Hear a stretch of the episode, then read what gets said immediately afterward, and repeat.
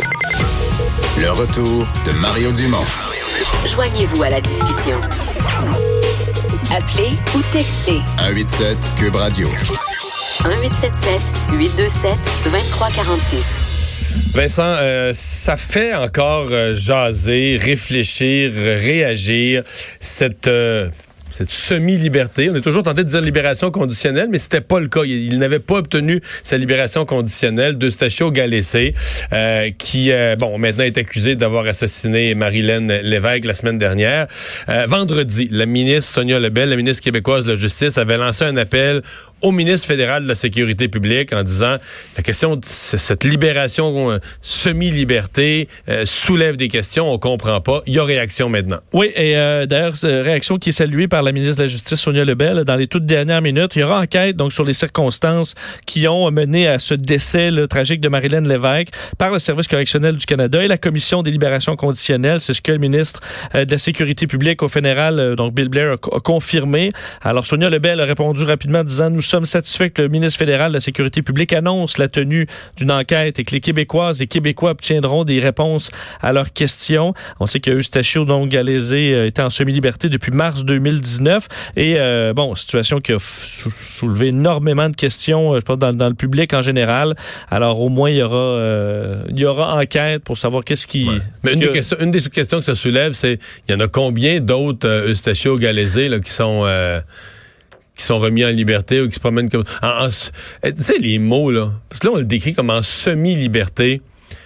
Ça fait quatre jours que je suis sur ce cas-là que je m'intéresse à ça. Je te dis que j'ai pas encore une définition précise de ce que c'est la semi-liberté, Vincent. Ben, c'est le plus j'ai entendu des entrevues que tu as menées avec des experts, puis même eux semblaient euh, s'entendent pas. Oui. Mais ce qu'on comprend, c'est que la semi-liberté, ça peut être une vraie semi-liberté. Genre t'es en maison de transition qui est comme une espèce d'extension de la prison, puis tu peux sortir, mettons, là, entre 8 heures le matin, puis 6 heures le soir. Tu sais, des heures restreintes, puis toutes restreintes. Puis t'as d'autres semi-libertés que t'es chez vous tu fais tes affaires. Tu te rapportes un agent. Un suivi de temps en temps. Tu te rapportes un agent au téléphone, euh, je sais pas quoi, une fois par jour. C'est cela, tu dis une semi-liberté, pas vraiment semi, c'est plus une quasi-liberté.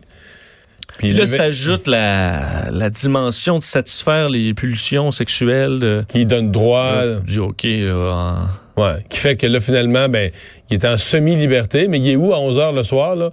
Il est dans un hôtel avec une travailleuse du sexe. Ouais. Puis personne ne le seul avec une femme. Euh, puis personne ne le sait, puis il y a dessus. Bon, mais là, au moins, il y aura, il y aura enquête. Bravo. Là-dessus, euh, oui, parce que minimalement, il fallait qu'il y ait ça. Il y a enquête. Il faudrait que ça rebondit euh, en, donc, en la période de questions. Là, c'est Pierre Paulus posait la question, entre autres, à Bill Blair, qui a répondu qu'il allait avoir enquête. Alors, ça sera fait. Quand, campagne à la chefferie du Parti conservateur. Il y a maintenant un autre candidat officiel. Je dirais c'est je, vais me permettre d'utiliser l'expression un gros candidat. C'est le deuxième après Peter McKay, euh, Aaron O'Toole. Oui, confirmé. Euh, donc Aaron O'Toole, député conservateur euh, fédéral, qui lance sa campagne pour succéder à Andrew Scheer. Alors, nous battons pour l'âme du Parti conservateur. Cette course déterminera quel genre de parti nous sommes. Un parti qui ressemble davantage aux libéraux un parti qui croit que nous gagnons uniquement lorsque nous adoptons des positions conservatrices fondées sur des principes. Alors, on comprend qu'il va se placer à la droite de Peter McKay, qui a fait un chercher le vote d'Harper, va faire sa, va faire son lancement de campagne. Euh, lui est en Ontario. il, est en Ontario, mais il veut le faire dans l'Ouest. Oui. Bon. On comprend la euh, stratégie. la, stratégie. D'ailleurs, faire entendre un court extrait de sa publicité euh, en français pour sa campagne. Qui va se battre pour les travailleurs qui voient leur dernière auto sortir de l'usine? Qui va se battre pour les employés de bois d'œuvre qui voient leur job délocalisé? Bon, là. Il faudrait que quelqu'un lui dise que quand tu traduis, des fois, il faut pas juste que tu traduises le mot à mot parce que, tu sais, des travailleurs, la dernière auto qui sort de l'usine, ça, c'est une réalité, là vraiment ontarienne. Là. Mais mm-hmm. on a vécu ça quand la GM a fermé à Sainte-Thérèse, c'est en 1980, je sais pas quoi. Oui, pour le Québec. Euh, pour le Québec, c'est comme... On sait pas de quoi il parle. Ben, aussi, en tout cas. mieux de parler des, ouais, des avions. Pas, non, non, non, c'est ça. T'es pas du tout dans les enjeux. Euh, dire qu'il a, grandi en Ontario, Aaron O'Toole, est né à Montréal quand ben même. Oui. Euh, passé plusieurs années dans les Forces armées canadiennes. était avocat, euh, notamment pour l'Association canadienne des producteurs pétroliers. Non, mais il y a un CV impressionnant. Là. Mais il était avocat, il a fait ça, mais il était avocat plusieurs grosses jobs dans des gros bureaux, euh, Strikeman Elliott. Non, non, il, il, y a un CV, il y a un CV impressionnant.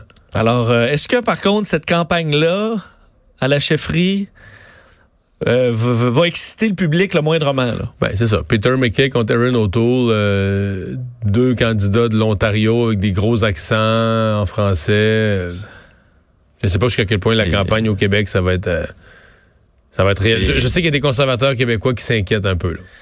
Parce que j'entendais Pierre Paulus qui défendait Peter McKay sur le son, la qualité de son français. Ça fait beaucoup jaser en fin de semaine. Là.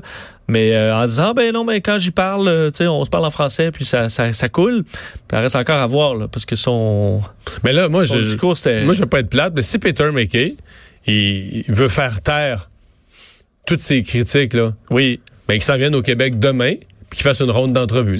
Il, Il- peut s'asseoir à ton émission. Ben oui, il vient, me voir, il vient me voir LCN, Ouais, puis pendant 10 minutes, on jase. Il vient nous voir ici, pendant 10 minutes, on jase. Il va à Radio-Canada, Ouais. il va à Radio, il va à toutes les places, partout, puis il jase, là, à toutes les postes. Là, tu, puis tu placotes. Les gens ont pas toutes sortes de questions sur sa vie, sa candidature, pourquoi tu fais ça, qu'est-ce qui te motive, puis il nous il nous raconte ça. On en doute. On en Quoi? doute. Ben non, on mais en doute. pas, c'est pas, ça qu'il faut faire. Ben oui, sauf que si on est capable, mais dire de lire. Moi, j'imagine, admettons en italien. Moi, je connais, ben pas un mot. En italien, là. Je connais pas l'italien. Je parle pas Mais italien. t'aurais de la misère avec les C, les WC, et les CH. Ouais, mais admettons que tu me donnes une semaine là, pour me préparer, Ah non, là, mais pour faire un pas. paragraphe en, En 24 heures, je te prépare, Ben, tu vas lire l'italien. Moi, je sais, faire, je- je sais- euh, je sais lire l'italien, mettons. mais pour faire cinq lignes en italien, là. Je veux dire, je devrais être capable de. Je, comprends pas qu'on est en, qu'on soit arrivé à juste euh, j'ai Sera candidate pour alors que tu prévois ta campagne est prête, tu fais ton lancement, tu sais qu'en français t'es pas t'es pas à l'aise, tu vas te pratiquer, t'as pas besoin. C'est pas si compliqué là, c'est pas, euh, Par pas en exemple, mandarin. exemple, un mot important pour lui au cours des prochaines semaines, c'est candidat. oui, fait que là, ton attaché ou tes gens qui sont autour de toi français te disent on prononce pas le T. tu dis, tu dis pas candidat, tu dis candidat. Puis là, il, leur- il me semble que ça c'est on pas prononce pas le T. Parce que c'est pas loin de la, la chanson des libéraux où tu, tu dis comment on, ça se rend là? Tu dis comment tu peux pas pratiquer au point de dire ben j'ai un on va passer une heure là-dessus admettons avec quelqu'un euh, qui parle français, Ben. même quelqu'un de l'équipe là puis Parce que le mot candidat, il risque de le dire souvent, là. Ben oui.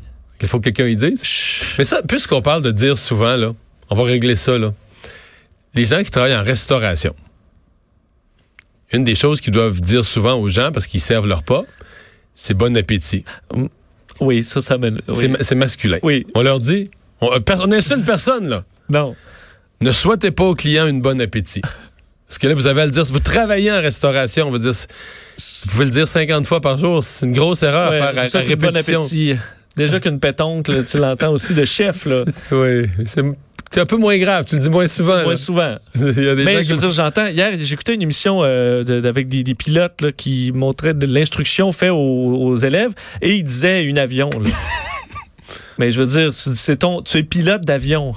C'est le mot. Mais si tu t'en souviens plus, là, tu dis, ah, Dumont, euh, Desiro, ils l'ont dit l'autre jour, je me souviens plus si tu veux. Dis juste bon appétit. Je souhaite Oui, bon Je appétit. vous souhaite bon appétit, c'est sûr. Casser le C'est risque, là. On tue le C'est risque. Bon appétit. Mais Mais oui. pas une bon appétit. Bon. C'est sûr que pour c'est- les mots, les mots clés de ton travail, on devrait les savoir. Tout ça pour dire que, Pierre- que Peter McKay doit savoir que, que- Non, mais c'est ça. C'est des erreurs de base. Là, ça se peut pas qu'ils n'ont pas pratiqué ça un petit peu, ces lignes en français. D'autant plus que.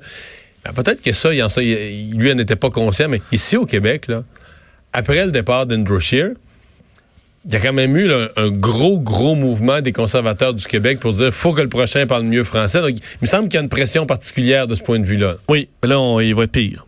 Ouais, mais là, il va être surveillé, là, ça va être pire que pire. Parce que même parlant des mots qui disent, je me souviens, Andrew Scheer, tu sais, le, le gouvernement, le gouvernement. Mais, je disais, ben, apprenez-lui, ça, il le dit 52 fois par débat. Le ne, là, Ouais, faut que le- tu t'appuies ne. puis- Il- on le saute pas en français. Ouais. Gouvernement. Gouvernement. Faites-le juste. Faites-le, on va le faire syllabe par syllabe, quelquefois. dépose-toi sur le ne. Oui.